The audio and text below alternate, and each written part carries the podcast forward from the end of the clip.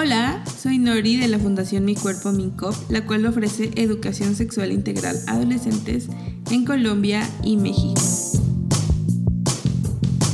Y como siempre estoy feliz de darles la bienvenida una vez más a nuestro podcast Mi Cuerpo Consentido. El día de hoy está mi compañera Shannon aquí conmigo para llevar esta conversación. Hola, es un placer estar de vuelta. Qué bueno que estás aquí, Shannon. Y bueno, hoy vamos a hablar eh, de un tema que en lo personal me apasiona mucho. Eh, me gusta mucho hablar de este tema y dar talleres al respecto y es la menstruación. Sí, es un tema súper importante que pues afortunadamente se ha como ido hablando un poco más en los colegios, pero definitivamente antes era algo que realmente no se hablaba. Si yo me acuerdo, por ejemplo, o sea, yo tengo 28 años y cuando yo estaba en el colegio, eh, yo no me acuerdo haber recibido literal ninguna clase que tuviera que ver con, pues, con menstruación, con ese tema. Sí, eh, pero realmente siento que es algo que antes no se hablaba mucho, aunque pues llevamos menstruando desde la edad prehistórica, ¿no? Eh, pero por mucho tiempo siguió y pues hoy todavía sigue siendo como un tabú, ¿no? Sí, claro. Yo cuando he dado talleres, eh, la verdad veo a las chicas como muy cómodas con el tema, como con muchas inquietudes, muchas dudas, muchas preguntas, incluso como aliviadas de que en un espacio tal vez educativo se hable de este tema, ¿no? Y mira que también a los chicos también los he visto como muy atentos, a pesar de que se creería lo contrario, eh, también los veo como muy atentos, muy receptivos. Sí, es realmente súper importante que los chicos también se involucren como en esos temas. Obviamente uno diría de pronto en un primer momento, pues chévere tener pues solo a las personas que menstruan, pues a las chicas como en ese mismo grupo como que para que puedan hacer preguntas a veces pues sin pena, porque a veces tienen como, pues siempre hay como esa pena de hacer como ciertas preguntas, o pues también porque nos hacen a veces preguntas como personales, como que, uy, a mí me sale así, o a mí me pasa que no sé qué, ¿no? Entonces a veces con los demás hombres les puede dar como penita, eh, pero después de ese primer momento es muy chévere poder tener después un encuentro donde se siga hablando del tema con hombres y con mujeres, o sea, todo el grupo junto eh, pues justamente para que se deje de tener ese tabú, porque si solo mitad de la población recibe esa información y la otra mitad no tiene ni idea, pues ahí es donde salen como muchos de los mitos, ¿no? Sí, fíjate que recuerdo mucho una ocasión donde dimos un taller y que al final se incorporaron los chicos y que em, como que las niñas habían decidido qué querían que sus compañeros hombres supieran, en, en uno de esos momentos, uno de los chicos eh, nos preguntó cómo podía él, desde su papel de hombre, apoyar en esa etapa a sus compañeras, ¿no? Y las mismas chicas eh, respondieron como que, bueno, que para ellas lo más importante era que no se burlaran, ¿no? Que, que este típico chiste que ha trascendido por décadas, ¿no? De es que seguramente estás en tus días cuando alguien simplemente está de mal humor o está irritada o lo que sea. Y puede ser que sí esté en sus días, o puede ser que no, pero entonces justificar las emociones de las personas por las hormonas, pues no está bien, ¿no? Entonces, bueno, ellas decían como justamente dejar de hacer ese tipo de chistes, ¿no? Y y también mencionaban como el normalizar el uso de productos como las toallas, las copas y los tampones, como para que no sea incómodas, incómodo para las chicas, como que estar dentro del salón de clases o, no sé, caminar por el colegio hacia el baño con una toalla en la mano o con un tampón en la mano, que no sea incómodo, eh, pues que los chicos también lo vean como algo normal, ¿no? Como algo que va a suceder y, y que no que no generen comentarios o burlas al respecto, ¿no? Sí, que no sea como un secreto sucio, sí. sino que sea algo, pues, pues lo que es, normal, ¿no? Sí. Eh, cuando hablas eso de, de, bueno, qué podían hacer los chicos, eh, me recordó también eh, un chico, no, y, varias veces han dicho ese comentario, y son nada más chiquis, son como de sexto, séptimo, mm. han dicho, ah, no, pues tener productos, ¿no? Como que, o poder entregarles a las chicas esos productos, ¿no? Entonces me pareció como muy chévere y dije, pues claro, pues cuando ustedes estén como más grandes o tengan casa propia, o pues bueno, cuando inviten gente a su casa, sean amigos o amigas, pues que tengan por ejemplo, un paquetico de toallas o un paquetico de tampones. Y si llega a haber una pareja o una amiga que llega y dice, uy, me llegó y no tengo nada, me toca salir, pues poder tenerlo como ahí en la casa, ¿no? Y me pareció muy chévere. Incluso en el salón de clases, ¿no? Claro, porque... Poder organizarse. Sí, porque claro, si uno está pues afuera, más, más fácil decir, uy, voy a la tienda, pero en el colegio no siempre vas a poder decir, uy, voy a la tienda, ¿no? como que voy a salir del colegio a comprar algo, muy difícil. Entonces, claro, tener esa, pues que sean más accesibles, eh, pues ya sea en el colegio o pues ya en las casas de, de otras personas, ¿no? Tener como que todo el mundo tenga productos, como por si las moscas. Sí. ¿No? Y pues sí, cuando hablamos del tema de los productos también hay muchísimas dudas. Eh, y precisamente es porque cada vez hay más opciones, ¿no? Hay opciones que son desechables, algunas reutilizables, siempre hay varias marcas, que de colores, que formas, que olores, ¿no? Eh, de toda forma los venden, ¿no? Entonces, eh, pues vamos a nombrar. Sí, hay un montón. Entonces vamos a nombrar rápidamente algunos productos, ¿no? Entonces están pues los tampones que los venden pues de diferentes tamaños, algunos van a tener aplicadores de plástico, otros no. Eh, también están las toallas higiénicas regulares y hay las nocturnas. Las nocturnas son las que son eh, mucho más largas para las personas que tienen de pronto un flujo pues más abundante por la noche o pues igual siguen menstruando porque hay algunas personas que pues han manifestado que por la noche casi no les llega y como que se despiertan y ahí uh, vuelve a, iniciar pues. Y hay otras personas que dicen, no, sigo mm, la noche así fijo y si no tengo cuidado, si no utilizo una toalla nocturna, toda la casa, pues, se, pues sí, se sale, se, se, se mancha toda la cama, ¿no? Sí, sí, sí, se mancha. Sí. Entonces, como que tienen esas, como que, uy, sí, eh, se ríen y son como que, son como un pañal, pero son tan chéveres. ¿No? Sí, a mucha gente les, les salva, por así decirlo. Sí, total. Sí, porque pues la sangre no es sucia ni nada, pero pues qué pereza tener que levantarse, sacar todo, lavar todo, ¿no? O sea, es más como por esa parte de que no es tan conveniente, ¿no? Eh, pero sí, esas toallas las tienen pues con alas, sin alas, y por lo general esas, pues que se consiguen en los supermercados, van a ser las desechables. Eh, pero últimamente se ha visto un poco más el tema de las, de las toallitas reutilizables, que realmente han estado por muchísimos, muchísimos años, ¿no? Pues que antes se utilizaban eh, trapitos o toallas, ¿no? Eh, pues porque no existían estos desechables. Eh, pero pues ya sabemos que, bueno, las personas que quieren de pronto eh, cuidar el medio ambiente o crear las billeteras, ¿no? están yendo ya por otra vez las reutilizables, ¿no? Y pues ahorita las ponen más bonitas, más cómodas, con diseños y pues más seguras también. Sí, sí, sí. Y también hay en esto de los reutilizables, a mí me sorprende cómo en los últimos años el, en el mercado ha habido tantas opciones de las copas menstruales, ¿no? Que también cuando estamos en los talleres hablamos de las copas menstruales y hay muchas, mucha curiosidad. Mm. Eh, siento que unos, hace unos años atrás como que había más curiosidades más dudas, más como intriga de cómo es, cómo se usa. Pero ahora ya me ha tocado talleres en los que las chicas ya, los ya las conocen, ¿no? O por lo menos han escuchado hablar de ellas y más o menos saben cómo funciona, aunque no la hayan visto en físico.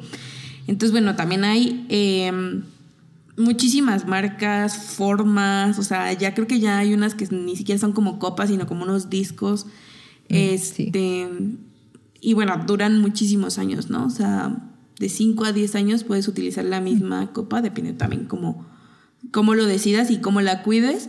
Em, y ahorita em, justo hablábamos de la ropa interior, ¿no? Como los calzones mm, que ya tienen como integrada una toalla que pues no sé exactamente cómo se llaman, si calzones menstruales o algo así, pero tienen como ajá, unas como toallas o esa parte más gruesa para que puedas como eh, menstruar sin utilizar necesariamente una copa, un tampón o una toalla, ¿no? Sí. Eh, pero yo en lo personal soy muy fan de los, de los productos reutilizables porque creo que son, o sea, como que traen muchos beneficios en diferentes aspectos, ¿no? Tanto en la salud personal como para el medio ambiente, porque no estás comprando y no estás desechando y no estás como mm, teniendo muchos... Em, como se dice, como, sí, como basura plástica todo el tiempo, porque imagínense si utilizáramos, bueno, eh, yo pienso, ¿no? Eso, como si yo utilizara toallas eh, desechables, ¿cuántas desecharía al mes? Mm, sí. Y bueno, ah, yo siento que en, en, lo personal económicamente me ha beneficiado también mucho, pero también me parece como que es bien importante cuando hablamos de productos menstruales y cuando hablamos de productos reutilizables, ser muy conscientes que no todas las personas tienen el acceso a estos productos reutilizables, por ejemplo, ¿no? O no tienen la posibilidad económica de acceder a ellos. Y otra cosa como muy importante también es que no todas las personas les gustan. O sea, hay personas que tienen la posibilidad de comprar una copa menstrual, pero no les gusta y no se sienten cómodas. O hay personas que tienen la posibilidad de comprarse, si quieres, cinco, seis toallas reutilizables, pero no les gustan. Quieren seguir utilizándolas desechables y creo que es válido y creo que no deberíamos de criticar a esas personas de, ay, es que no te importa la salud del planeta, ¿no? Pues hay para todas las personas y creo que es importante respetar eso, ¿no? Sí, no, claro, especialmente que, pues sí, realmente para utilizar los productos reutilizables eh, hay que haber mucha comodidad pues con el cuerpo, ¿no? Porque especialmente para el uso de la copa, pues hay que meter dos, tres dedos, ¿no? Entonces, no es algo, o sea, si alguien no quiere hacer eso, pues no lo tiene que hacer, ¿no? O sea, hay esas diferentes opciones, o si alguien dice simplemente no me siento cómoda, pues lavando, manejando pues el tema de la sangre, ¿no? Eh, pues está bien, ¿no? Pues lo, lo, importante es que hayan opciones, ¿no? Y que se haya pues normalizando, que ojalá, porque realmente también muchos de los productos reutilizables inicialmente son más caros, ¿no? Eh, pues a la larga son más baratos, pero hay personas que no tienen como, no pueden comprar como así de una sola vez un producto más caro, ¿no? Especialmente con las toallas. Sí, de entrada ya. Sí, pues con las toallas hay que comprar varias para que te dure toda la semana. Entonces, bueno, de a poquitos puede ir como haciendo la colección. Eh, pero difícilmente va a poder hacerlo como solo de un, pues de un momento a otro, ¿no? Eh, y pues claro, y, si, y también en personas pues en condición como de alguna discapacidad, pues también, claro, utilizar un producto reutilizable puede ser también más complicado. Claro, sí. ¿No? Entonces tampoco, sí, la idea es cada quien maneja y vive pues como su ciclo de pues manera que quieran, ¿no? Eh, y sí, y pues hablando como de esas diferencias, eh, pues de ciclo a ciclo y persona en persona, hay muchas diferencias también, ¿no? O sea, no solamente, bueno, qué productos vamos, vamos a utilizar, mm, sino, por ejemplo, a qué edad le está llegando cada persona. Podríamos decir, no, pues antes llegaba que a los 14, pero hoy en día hay personas que les llega a los 8 años, a los 9 años, a los 13, a los 14, a los 10, ¿no? O sea, realmente no hay como una, o sea, es más difícil como tener una edad media eh, con, pues, a qué edad están iniciando. Cada quien está iniciando como a diferentes edades, ¿no? Eh, sí, o muy grandes también. Claro, puede llegarnos a los 16, ¿sí? Entonces, realmente depende también esa parte de, bueno, cuándo le esté llegando a cada quien. Eh, y también ya cuando les llegue, si les llega, puede variar también como ese ciclo, ¿no? Porque uno siempre dice, no, pues dura un mes. Pero solo porque uno dice, no, es mensual, no significa que va a ser exactamente los 31 días. O sea, la, la menstruación no va a decir, uy, este mes es de 28 días, entonces, pues, ¿qué hago? ¿Me, me, alargo dos días o me acorto dos días? o, qué hago como para cumplir los 31 días, no? Eh, o sea, no funciona así tal cual. Eh, pues claro, hay personas que lo tienen de 21 días, 25 días, 28, 31, 35, ¿sí? Eh, va a variar un poco dependiendo de cada quien. Y también obviamente esos días de cuántos días están sangrando. Eh, hay personas que lo tienen 3 días, 5 días, 8 días. Sí. dentro de 3 a 8 días se considera como lo esperado. ya si son más de 8 días, pues ahí puede haber pues algo sucediendo ahí hormonalmente, físicamente. Entonces, claro, más de ocho días ya se recomienda hacer pues una cita ginecológica, revisar que todo esté bien. Claro. Eh, pero también pues de tres a ocho días pues también es normal, ¿no? Y pues no, no siempre va a llegar, digamos, alguien dice, no, pues me llega siempre como cinco días. Puede que haya un momento donde en vez de cinco días le llegue cuatro o le llegue seis. Y, o sea, también varía mucho. La cosa es que eso del cuerpo, o sea, sí es hay una ciencia, pero no es una ciencia exacta la mayoría del tiempo, ¿no? Eh, y de eso también llega la idea de que, bueno, las personas que son irregulares. Sí. Eh, y eso no es lo único que es, pues, irregular, ¿no? Eh, ya cuando estamos hablando del tema de, bueno, ser irregular o qué, eh, pues eso de ser irregular precisamente es eso de que, bueno, se espera que normalmente, o sea, uno puede decir que uno regular si llega, digamos, no, pues siempre me llega por ahí al día 29, 30, 31 por ahí. O el día 25, 26, 27, por esos tres días, por ahí me va a llegar, ¿no? Ahí uno diría, bueno, eso es como regular. Eh, la cosa es que especialmente durante la adolescencia, Mm, pues no somos para nada regulares, porque el cuerpo se tiene que acostumbrar como a esas hormonas, aprender a nivelarlas, a manejarlas, ¿no?